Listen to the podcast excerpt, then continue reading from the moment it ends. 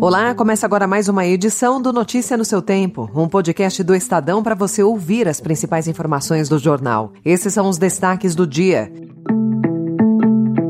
Crédito para empresas seca e renegociação de dívida dispara. Congresso dribla Lula para tirar verba ministerial e inflar emenda PIX. E medo e impotência afetam escolas estaduais de São Paulo após ataque. Hoje é segunda-feira, 3 de abril de 2023. Estadão apresenta Notícia no seu tempo.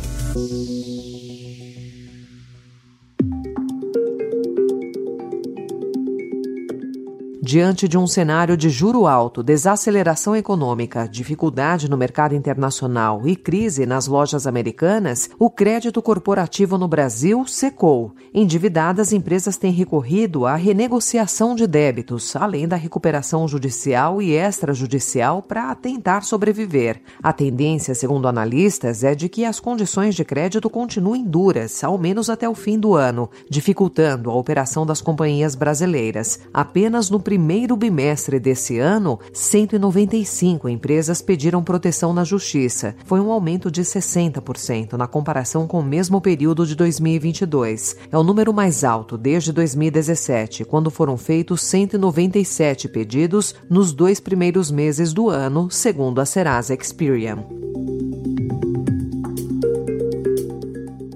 E os mais jovens estão fugindo da bolsa nesse cenário de juros altos. A idade média do investidor na B3 vinha em queda até 2021, mas voltou a subir em 2022 e 2023 com a atratividade da renda fixa. 37 anos era a idade média do investidor na B3 em 2021, uma tendência que vinha desde 2016. Em fevereiro deste ano, 40 anos era a idade média do investidor.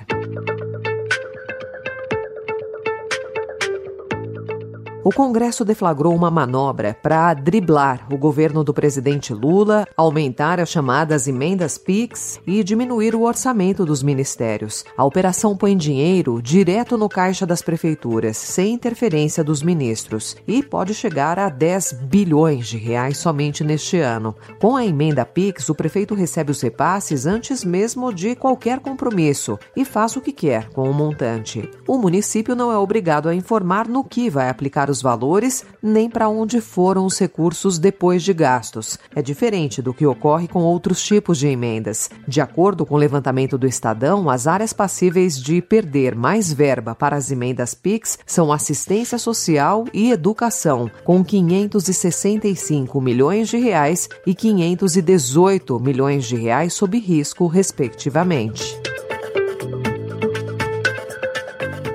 Um novo procurador da República assumiu a investigação sobre o plano do PCC para sequestrar o senador Sérgio Moro. Depois de pedir o arquivamento do inquérito na esfera federal e sugerir a transferência do caso para o Ministério Público de São Paulo, o procurador José Soares foi substituído pelo colega Adrian Pereira Ziemba. A primeira manifestação do novo procurador foi pela conversão da prisão temporária de Reginaldo Oliveira de Souza em preventiva, o que foi deferido pela juíza Gabriela Hard, substituída substituta da Nona Vara Federal Criminal de Curitiba. A prisão preventiva não tem prazo para acabar.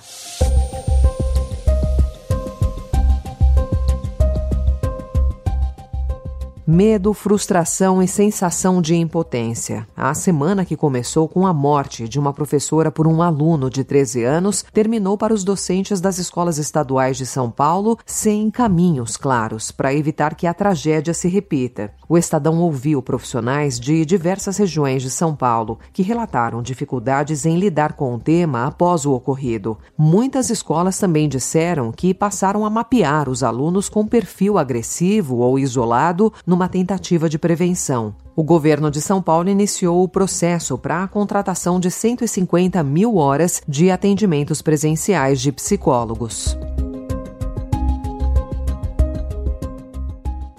Na Rússia, um popular blogueiro militar do país, que era uma das vozes mais influentes de apoio à invasão à Ucrânia, morreu ontem em uma explosão no centro de São Petersburgo. O governo russo não informou as causas do episódio ou o conectou imediatamente à guerra. Vladimir Tatarsky estava em um café para falar em um evento sobre a experiência dele como repórter militar. Outras 19 pessoas ficaram feridas e as causas não foram informadas. E Cuba vive a pior crise econômica em três décadas e se tornou hoje um dos países latino-americanos que enfrentam uma forte escalada inflacionária. Para fazer frente à crise, o presidente Miguel Dias-Canel participará amanhã de uma teleconferência com seus homólogos de Brasil, México, Colômbia e Argentina, também afetados pela alta da inflação. Segundo dados oficiais, a inflação aumentou 70% em 2021 e 39% em 2022. Gesù ci invita a non smettere di credere, non smettere di sperare, a non lasciarsi schiacciare dai sentimenti negativi che ti togliono il pianto. Eh? Si avvicina ai nostri sepolcri e dice a noi come allora togliete la pietra. In questi momenti noi abbiamo come una pietra dentro. Usando um casaco comprido e com a voz rouca, o Papa Francisco, de 86 anos, celebrou ontem a missa no Domingo de Ramos, na Praça São Pedro do Vaticano, diante de dezenas de milhares de fiéis, um dia depois de receber a alta após a internação por bronquite infecciosa. Durante a celebração, o pontífice agradeceu pelas orações realizadas pela saúde dele. O Domingo de Ramos dá início à agenda lotada do Papa, que segue até a Páscoa no dia 9. Marcos Rocha. Aí o David contou no meio do caminho e foi bem nessa demais o David. O passe na área pro Mezenga! Gol! Está encerrada a invencibilidade do Palmeiras na temporada. Ontem, na Arena Barueri, a equipe de Abel Ferreira sucumbiu diante do Água Santa e perdeu por 2 a 1 o jogo de ida na final do Campeonato Paulista. Bruno Mezenga marcou os dois gols do time de Diadema. Após perder a primeira partida da decisão, Abel Ferreira foi direto ao falar sobre o jogo.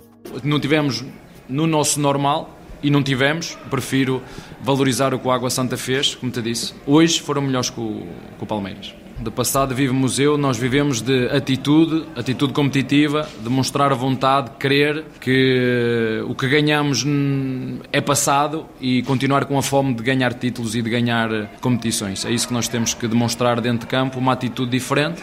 Acho que a única coisa de positiva neste jogo, mesmo, é que se fosse uma final a um jogo só, íamos ficar a bater palmas no final ao Água Santa porque foi melhor hoje. Enquanto Água Santa descansa para a partida de volta, o Palmeiras terá de viajar para La Paz e encarar a altitude de 3.600 metros no primeiro desafio da fase de grupos da Libertadores, diante do Bolívar, na quarta-feira, às nove e meia da noite. Na final do estadual, no próximo domingo, às quatro horas da tarde, no Allianz Parque, o Palmeiras precisará vencer por dois gols de diferença. Essa foi mais uma edição do Notícia no seu Tempo, com a apresentação em roteiro de Alessandra Romano, produção e finalização de Felipe Caldo, o editor de núcleo de áudio é Manuel Bonfim. Obrigada pela sua escuta até aqui e uma excelente semana. Você ouviu Notícia no seu Tempo.